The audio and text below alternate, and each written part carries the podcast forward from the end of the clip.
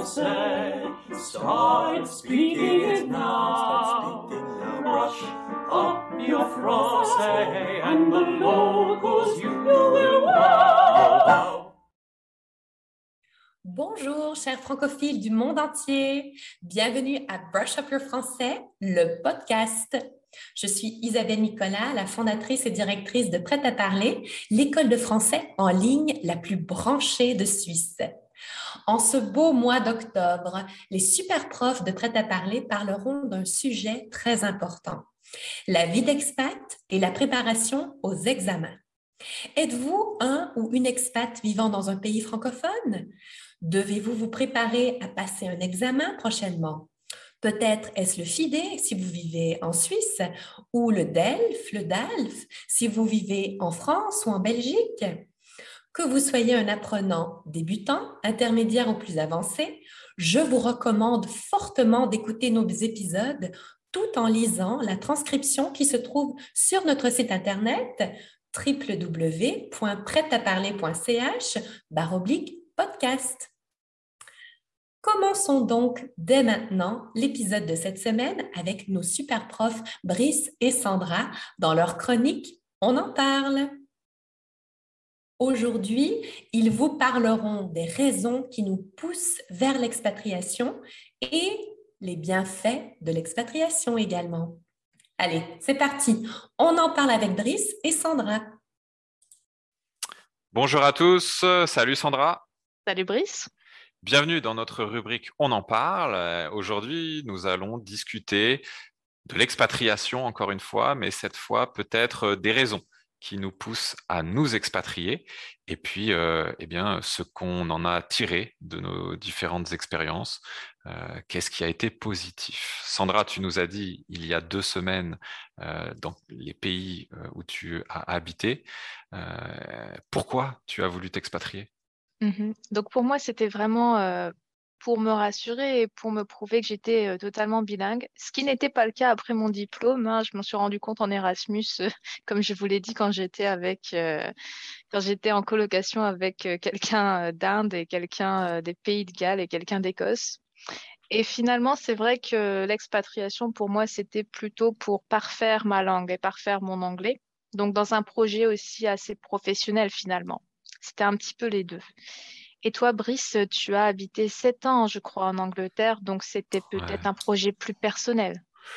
Euh, je pense, ouais, c'était la volonté de découvrir euh, un nouveau pays, juste d'habiter et d'être intégré dans une nouvelle culture, une nouvelle langue, découvrir euh, une autre manière de, de, vivre, de penser. ouais, c'était peut-être aussi pour me challenger un peu, euh, mm. ouais, de me sortir de ma zone de confort. Euh, je pense j'en avais besoin, euh, inconsciemment peut-être.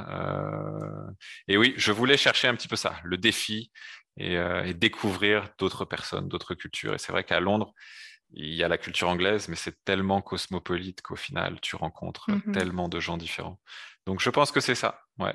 D'accord. Et tu disais que tu voulais t'imprégner de la culture. Euh, donc, toi qui as quand même vécu un long moment en Angleterre et maintenant que tu es rentré en France, est-ce que tu penses que tu as peut-être une philosophie un peu différente par rapport à, nos compatriotes français? Euh, Peut-être, oui, certainement. Est-ce que tu vois la vie différent, différemment? Oh, Je ne sais pas si j'irai jusqu'à voir la vie différemment, mais en tout cas, euh, la manière de réfléchir, peut-être, de philosophie, euh, peut-être plus de tolérance, euh, mmh. malgré le Brexit. Londres m'a appris certainement à être beaucoup plus tolérant, respectueux sur, sur plein de sujets différents. Ouais, peut-être par rapport à ça. Euh, à me débrouiller euh, par moi-même aussi. Euh, je pense que quand on s'expatrie tout seul au départ, eh bien, on est livré un peu à soi-même et, et, on se découvre aussi des qualités, des choses qu'on aurait peut-être sous-estimées avant. Donc ouais, se découvrir soi-même et puis oui, avoir peut-être des nouvelles valeurs ou des choses qu'on n'avait pas avant. Ouais. Et toi? Moi, je vais reprendre ce que tu dis, en fait, la découverte, euh, parce que comme euh, je l'ai dit il y a deux semaines, j'habitais dans vraiment plusieurs pays anglophones. avec vraiment cette idée de découverte. Donc, quand je suis arrivée à Glasgow avec des personnes qui parlaient le Glaswegian et pas l'anglais, il faut le dire, hein, c'est quand même tellement différent. Ça m'a appris beaucoup de choses et ça m'a aussi appris que bah, Glasgow, c'était pas une ville de hooligans en fait, comme on peut en avoir l'impression. Ouais. C'est, c'est, en fait, ça ressemble à un petit Londres. Je trouve c'est assez cosmopolite également. Et mmh pareil, mon expatriation au Canada, je veux dire, j'ai appris beaucoup, beaucoup de choses en vivant là-bas. J'ai appris que l'hiver pouvait durer six mois, par exemple. Mmh. Ce sont des expériences de vie. J'ai appris que l'océan Atlantique pouvait geler sous une certaine température. Ouais, ouais, près du, Saint-Laurent là-bas. Je... Non, est-ce que c'est euh, le Saint-Laurent gèle au Canada? Le Saint-Laurent gèle, mais même l'océan Atlantique. En fait, moi j'étais sur l'île du Prince-Édouard, donc c'est l'océan qui l'entoure, et ça, ça gèle une fois que tu vas en dessous euh, un certain, certain degré euh, Celsius. Et puis, mon expatriation plus récemment en Nouvelle-Zélande aussi, à la découverte de la culture maori et aussi des kiwis et de toute une biodiversité différente. Mhm. Je pense que c'est le mot, en fait. Tu l'as si bien dit, c'est découverte. Je pense mhm. découverte du monde et découverte de soi-même. Ouais, c'est ça. Hein. On a tous eu, des, je pense, des très bons souvenirs, des moments qui nous ont marqués dans, nos différentes expériences, c'est vrai. Euh, et alors, du coup, euh, c'est ce dont tu retiens comme moi, la découverte euh, principalement, mais plus du pays ou des gens, du coup?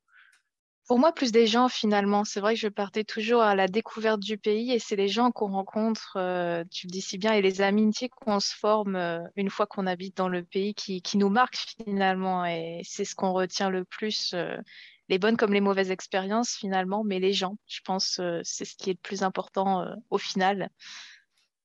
Tu as réussi à garder des amitiés, des contacts dans les différents pays où tu es allé? Oui, bon, en Erasmus, c'était facile, tu sais, euh, mais j'ai encore donc mes deux meilleures amies actuelles. Il y en a un, c'est un japonais, et une, c'est une allemande. Et euh, oui, au Canada, j'ai encore deux, trois amis qui habitent là-bas. Et en Nouvelle-Zélande, encore plus loin, on a, des, on a laissé des amis là-bas aussi avec mon mari. Alors, le décalage horaire n'est pas facile, mais euh, on reste en contact, c'est important. Ouais, c'est vrai, c'est vrai. Et alors, est-ce qu'il y a un, un, pays où tu aimerais t'expatrier à nouveau? Voilà, bah, c'est vrai, je suis plutôt j'avais l'envie de repartir en Écosse à l'origine, mais avec le Brexit, euh, ça a compliqué la tâche. Et je crois que toi-même, euh, tu en as fait peut-être un peu les frais.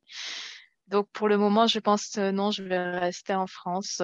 peut-être regarder les autres pays d'Europe, mais pas aller trop loin non plus. Ouais, c'est fini les longues distances. La trentaine approche. On a tendance à s'installer. Hein. C'est un peu ça. Hein. Mais l'Écosse, euh, qui sait, peut-être que l'indépendance arrivera bientôt et que tu pourras, euh, tu pourras cette fois essayer d'aller, euh, pourquoi pas t'installer là-bas. Pourquoi pas On verra bien. On verra bien. Bon, en tout cas, merci à toi encore, Sandra. C'est toujours un plaisir de discuter avec toi. Mais pareillement, et merci à tous nos auditeurs. On vous retrouve la semaine prochaine pour de nouveaux thèmes. Bonne journée à tous. Au revoir. Merci beaucoup, Brice et Sandra. Vous aimez améliorer votre français avec nos super profs? Notre équipe de super, super profs est là pour vous aider. N'hésitez pas à nous contacter pour toute question via la page de contact de notre site internet www.prêtaparler.ch contact. Vous avez envie d'apprendre avec nous?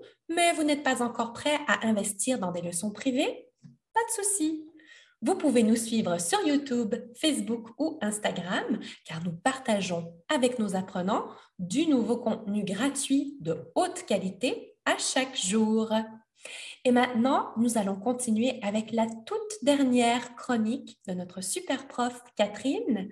Prête-moi ta plume. Chères auditrices, chers auditeurs, si toutes les saisons sont propices à la lecture, l'automne l'est tout particulièrement. Le thème de ce mois d'octobre, la musique, pour vibrer de douceur. Mathieu Mégevon, jeune auteur suisse né en 1983 à Genève, a entrepris il y a quelques années d'écrire une trilogie. Le fil conducteur? La vie trop brève d'immenses artistes disparus dans la fleur de l'âge, mais qui ont créé à toute allure. Le premier livre retraçait l'existence du poète Roger Gilbert Lecomte. le second celle du peintre Henri Toulouse-Lautrec, et le dernier, qui vient de sortir et dont je vais vous lire un extrait, celle du compositeur et musicien Wolfgang Amadeus Mozart.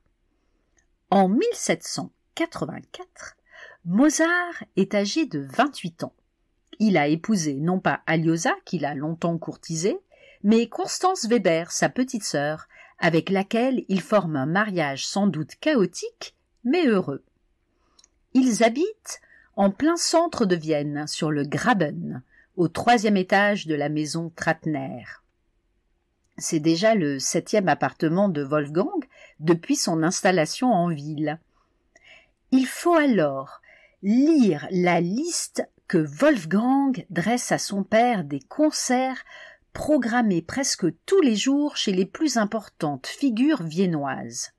Dimitri Galicine, ministre plénipotentiaire de Russie, le comte Johann Esterhazy, grand mécène de la musique à Vienne, le maître de clavier Georges Richter, pianiste et professeur renommé, qui a prévu d'organiser six académies et se voit contraint par la noblesse d'y associer Mozart, dont tout le monde raffole. C'est en effet la coqueluche des bien-nés, des grands bourgeois, des importants qui se donnent le mot, s'empressent de souscrire, c'est-à-dire payer, à ses récitals, réclament sa venue, se disputent sa présence. Il en rêvait, il y est enfin. Sans protecteur ni place officielle, encore au sein de la cour viennoise, mais suffisamment reconnu pour vivre et amasser des sommes considérables, Mozart croit qu'enfin le monde a recrouvé Louis et comprend qu'il est Mozart. Le matin, il donne des leçons à quelques élèves. L'après-midi, il fait des visites. Le soir, il assiste ou participe à des concerts ou alors il compose. Sa fièvre créatrice est immense c'est qu'il se sait entendu désormais. Ce qui, dans l'antre, a vibré puis a été transporté sur du papier à musique et aussitôt joué pour une foule riche et de plus en plus nombreuse. Aux notes répond maintenant un flot d'applaudissements, des bravos, des hurrahs. Pour lui, c'est comme si un malentendu enfin se dissipait. Ils ne sont plus sourds, ils m'entendent, répète-t-il. Il faut le voir, dès le réveil. Bondir hors du lit, appeler la servante, réclamer du chocolat, retourner sous les draps et bécoter les bras, le ventre, les cuisses de sa petite femme, s'habiller ensuite en sifflant, déambuler dans la pièce, frapper le sol avec ses talons, réclamer la venue d'un copiste. Puis, tandis qu'il enseigne, la voix pleine de fougue, de colère soudain, puis de tendresse pour son élève, composer en même temps dans sa tête des bribes d'une sonate, le mouvement lent d'un concerto, la voix des violons de son prochain quatuor. Il va d'un bout à l'autre du salon, et ses mains frappent les tables les chaises, son chapeau, ses poches, ou sa chaîne de montre, sans y penser, presque sans le sentir, le corps endiablé, il tape, heurte, percute. Il faut le voir aussi marcher dans les rues de Vienne à pas vifs, presque en sautillant, se rendre chez un graveur ou un riche mécène, son bel habit qu'il prend soin de toujours bien ajuster, ses souliers vernis, sa perruque poudrée, sa silhouette gonflée comme un coq par l'opulence et le succès. Les joues roses, il chantonne, et sa voix ressemble au gazouillis d'un rossignol. Ce qui ne l'empêche pas de composer, bien sûr. Quatuor, sonate, six concertos pour piano en une seule année, et puis pour l'unique fois de sa vie, un quintet en mi bémol majeur pour hautbois, clarinette, cor, basson et piano. Cette œuvre-ci résume sans doute toutes les autres. En un seul essai, elle surpasse et balaye tout ce qui existait alors dans le genre. Et puis, parce que dans sa vie, tout coule, les choses et les êtres, les sons et les voix, les étoiles même qui semblent se répondre et s'aligner. À ce morceau, il donne la même teinte heureuse et équilibrée. Chaque instrument est à sa place, le dialogue entre le piano et les vents, et les vents entre eux est naturel et fluide. Chaque thème, chaque tessiture, chaque effet semble vibrer, s'écouler comme une évidence, et reproduire la force tranquille et pourtant si intraduisible du bonheur, ce qui n'est ni un bête consentement, ni une simple gaieté. Tout ce que la joie, l'allégresse peuvent contenir de danse et d'essentiel, oui, tout cela, la pièce le traduit. Mozart lui-même ne s'y trompe pas et déclare au sujet du quintet Je le tiens pour la meilleure œuvre que j'ai composée de ma vie. Pour l'autrice française Agnès de Sarthe, dans son nouveau livre L'éternel fiancé, une histoire d'amour commence parfois très jeune et en musique. Deux enfants se rencontrent lors d'un concert organisé par leurs écoles respectives et vont se recroiser quarante ans plus tard dans une rue de Paris à l'âge adulte. La vie est comme une symphonie. Voilà comment le récit débute. Les voici assis dans la salle des mariages. Au plafond, un énorme lustre à pendant de cristal menace de les écraser si jamais ils tombent, songe une petite fille assise juste au-dessous. Elle a quatre ans. Chez elle, il y a toujours de la musique. Elle est contente d'en entendre. Elle se récite les noms des compositeurs que sa maman et son papa aiment. Il y a Beethoven, mais sa maman préfère Brahms. Il y a Schubert que papa adore, mais Lise, la grande sœur, veut toujours du Chopin. Les mains sous les cuisses, la fillette regarde les musiciens de l'orchestre se mettre en place. Le chef lève sa baguette. Les maîtresses des différentes écoles du quartier qui accompagnent leur classe font chut, chut. Le chef abaisse la main droite tout en montant la gauche et une mélodie tissée de plusieurs dizaines de voix s'élève. La petite fille en a le souffle coupé. Le son est si fort, tout vibre de ses orteils comprimés dans les chaussures vernies sorties pour l'occasion, à ses cils immenses qui lui font un regard triste et doux. Et puis soudain, cédant comme à un ordre impérieux, le garçon devant elle se retourne pour la regarder. Elle ne l'a jamais vu. Ce n'est pas un élève de la Cité d'Or, ainsi s'appelle son école.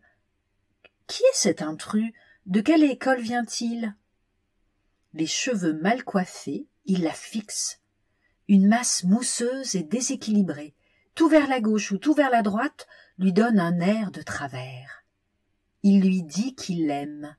Il l'a choisie, elle, entre toutes les filles de la salle, parce que, explique-t-il, tu as les yeux ronds. Comment ose-t-il parler alors que la musique a commencé? La petite fille pense que si elle lui répond, ils seront foudroyés par les maîtresses, par le chef d'orchestre, par Dieu lui-même. Elle se tait. Mais voilà qu'il insiste. Je t'aime parce que tu as les yeux ronds.